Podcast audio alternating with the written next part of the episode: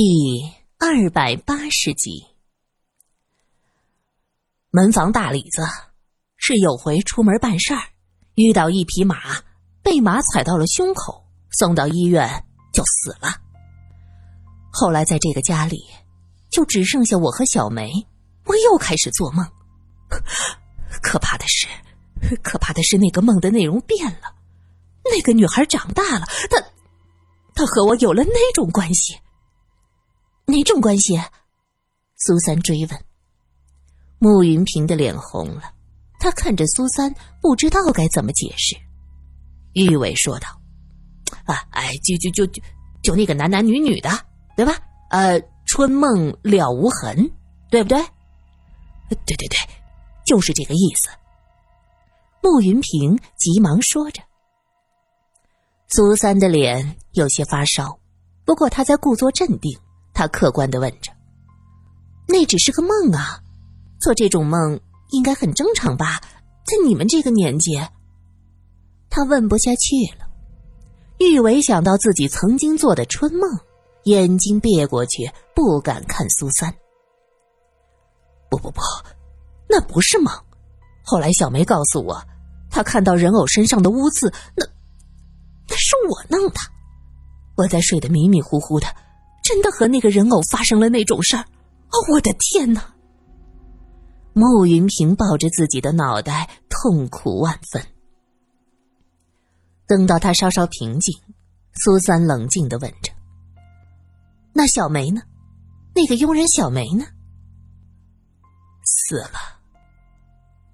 慕云平说完这两个字，目光呆滞，神情麻木，看来已经是崩溃的边缘。可苏三并不打算放过他，他继续追问：“怎么死的？他是怎么死的？”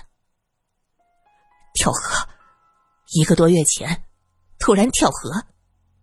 那尸体呢？你亲眼看见了？玉伟见苏三有些步步紧逼，慕云平的情绪已经很糟了，他在一边说道：“呃呃，苏三呐，这么惨的事儿，咱别问了。没找到尸体。”只在岸边发现了他的鞋，有人看见他跳河，我到现在都弄不明白他他为什么要跳河。我从来没有当他是下人，本来这个家大家相处的挺好的，可现在就剩下我一个，孤家寡人呢。慕云平叹了口气，眉头拧成了一个川字，他摆出一副不想多说的样子。没看到尸体，就凭别人道听途说就认为他死了。苏三提高了声音：“穆先生，从刚才的讲述中，我发现小梅是个重要人物。不不不，这不是故事，这是真正发生的，是真的。”慕云平挥动着双手，激动着喊着：“是，事实是，事实就是。”花匠和厨子的死是小梅告诉你的，还有人偶上的嗯异常，也是小梅说的，对吗？慕云平茫然的点头，对，是我叫小梅打听的。你并没有亲眼看到花匠和厨子的亲戚朋友或者是同村，你只是委托小梅去打听，这其中所有的事情，包括助手小桃。死在惨烈的车祸中，尸体呢？找到了吗？找到了，面目全非，没法辨认。腋窝部分夹着的一些衣服碎片，就是小桃穿的衣服。也就是说，根本就不能证明小桃的尸体找到的到底是不是小桃，对吗？苏三眼睛一亮，他觉得自己找到了问题的关键。这，这衣服就是小桃的呀。慕云平有些想不明白。玉伟拍他一下：“你傻呀？那衣服随便给人穿一套，那不一样？”来来来，咱们来捋一捋事情的全部线索。表情大方自信，苏三是目光炯炯。慕云平看着他，不由自主的点了点头。这玉伟的脑子转的那是飞快，他瞬间就想明白苏三是什么意思。他伸出大拇指说道：“你这脑瓜子简直了！哎，我怎么就没想到呢？”穆先生，一切的一切，要从你买的这栋房子说起，对吗？对。房子呢？是谁提议买下这栋房子的？小桃，对吗？对，我想买房子，因为以后工作的重心会在南京，就让小桃去打听。小桃和我一眼就看中了这栋房子。好，那那个卖你房子的中间人呢？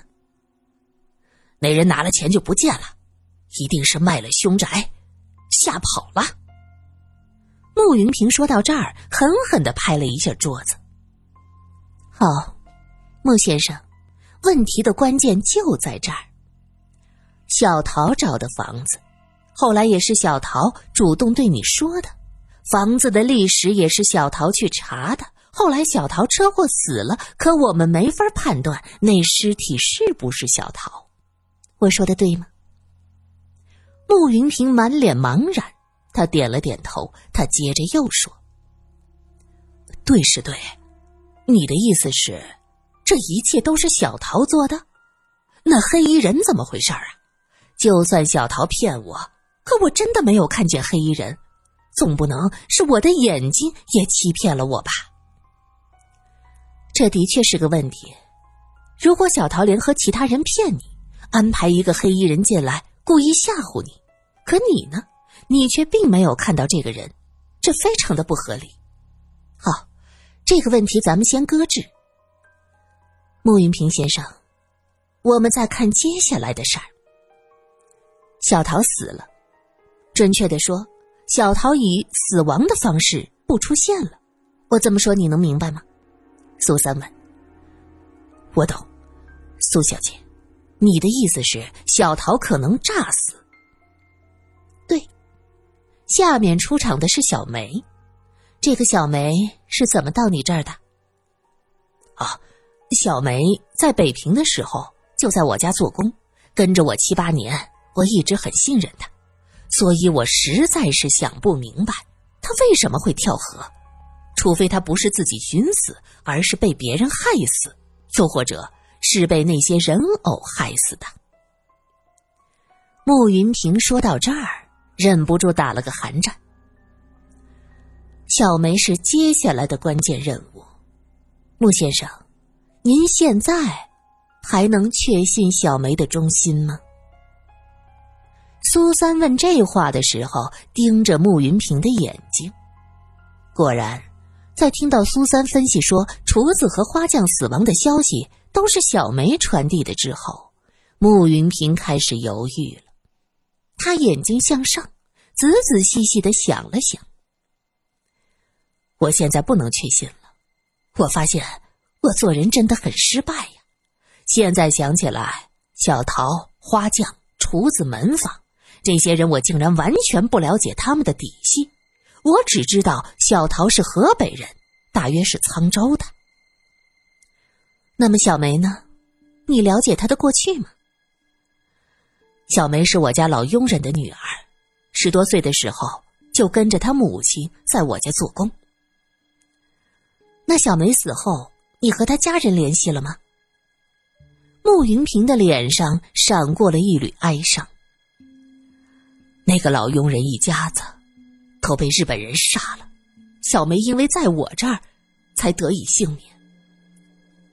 哦，我想起来了，玉伟一拍大腿。小梅是你家嬷嬷的那个女儿，对吧？是，是我一个奶嬷嬷的女儿。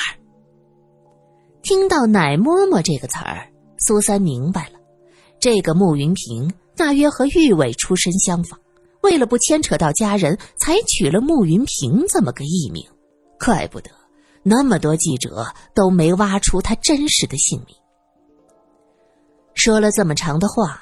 难免口干舌燥，穆云平到厨房去烧水。他刚走进厨房，就突然尖叫一声，接着哐当一声，水壶掉在了地上。玉伟和苏三冲进厨房，他看到慕云平，吓得靠着墙才不至于倒下去，水壶就在他脚底下。他指着窗户，半天发不出声音。不用他说话，苏三和玉伟已经看见了，在厨房的窗台上赫然立着一个人偶，黑发齐肩，正好就是玉伟刚才拿过的那个。他。他怎么会在这儿？慕云平终于喊出了声。玉伟上前一步，一把将人偶拿下来。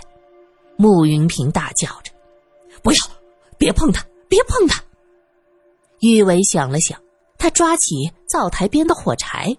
苏三意识到他要做什么，想阻止他，但是看到慕云平吓得满脸苍白，这心里想着：要能烧了，一了百了，这也是件好事儿。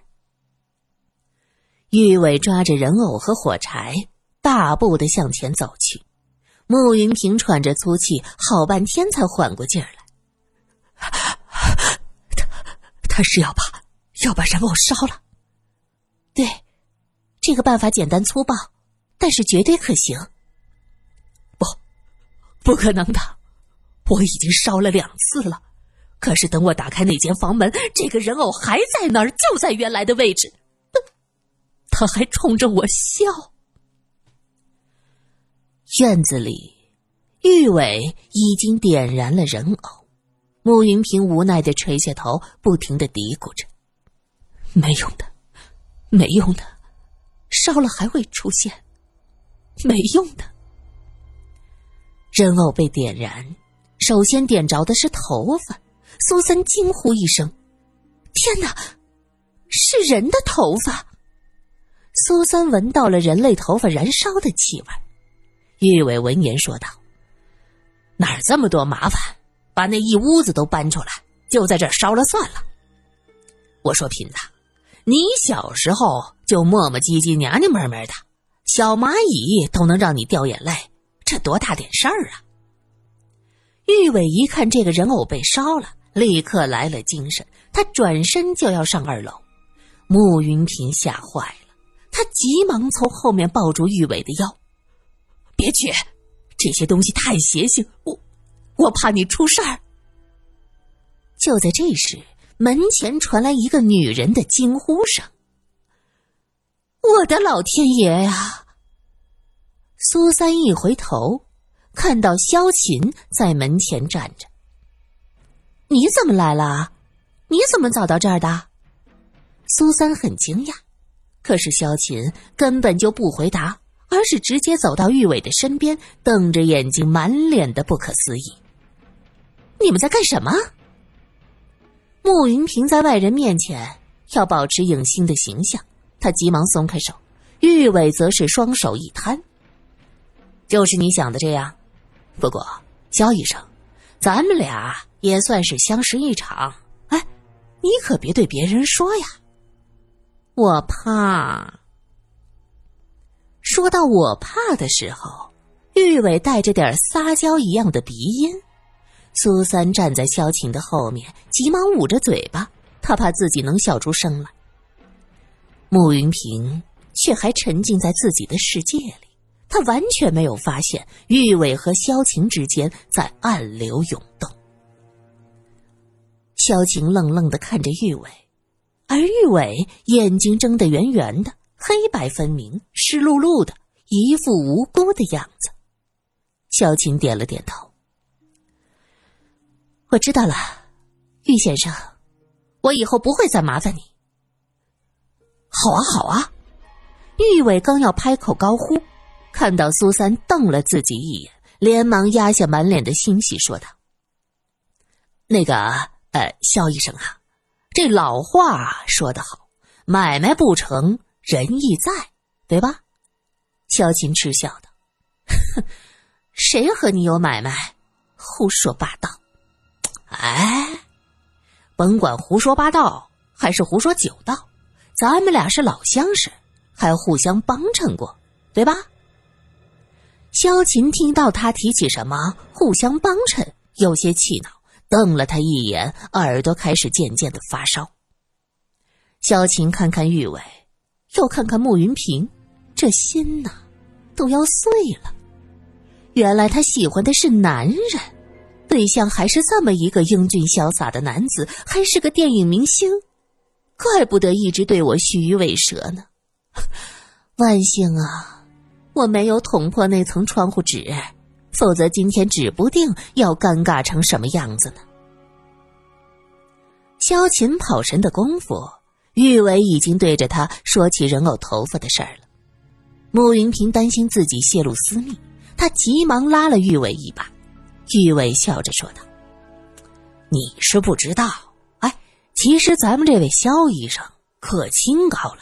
你遇到事儿啊，就是告诉他，他都懒得听呢。”苏三在一边也说道：“放心吧，肖医生是上海警局的首席法医，有他助阵，这些事情一定能查个水落石出的。”萧琴被他们俩奉承的骑虎难下。只好蹲下身子，用手捻了捻灰烬，仔仔细细的看了看，又放在鼻子上闻了闻。他接着问向苏三：“你觉得这是什么？”苏三说：“我闻着，是真正的人的头发的气味。对，有人的毛发气味。这烧掉的是什么呀？我手上粘到一些微小的脂肪粒，应该是皮革类的东西。”听到这话，慕云平大喊着：“那个人偶的脸，摸着手感很好，像是人的皮肤。”慕云平这么一说，玉伟也想到自己掐着人偶脸部的感觉，是细细嫩嫩的，像是薄薄的一层皮。想到这儿，他抬手用力的在衣服上蹭了蹭，接着哭丧着脸问苏三：“你戴手帕了吗？”萧琴掏出自己的手帕递过去，可是想到刚才的一幕，恨不能掐自己一把，怎么记吃不记打呢？这时苏三问道：“萧法医，你能不能到二楼去瞧瞧，帮我们鉴定一下？我想那些人偶有问题的不止一个。”听到苏三这么说，慕云平脸色难看的都快要哭出来了。真正的人类毛发的气味脂肪粒，人类的皮肤，这都什么呀？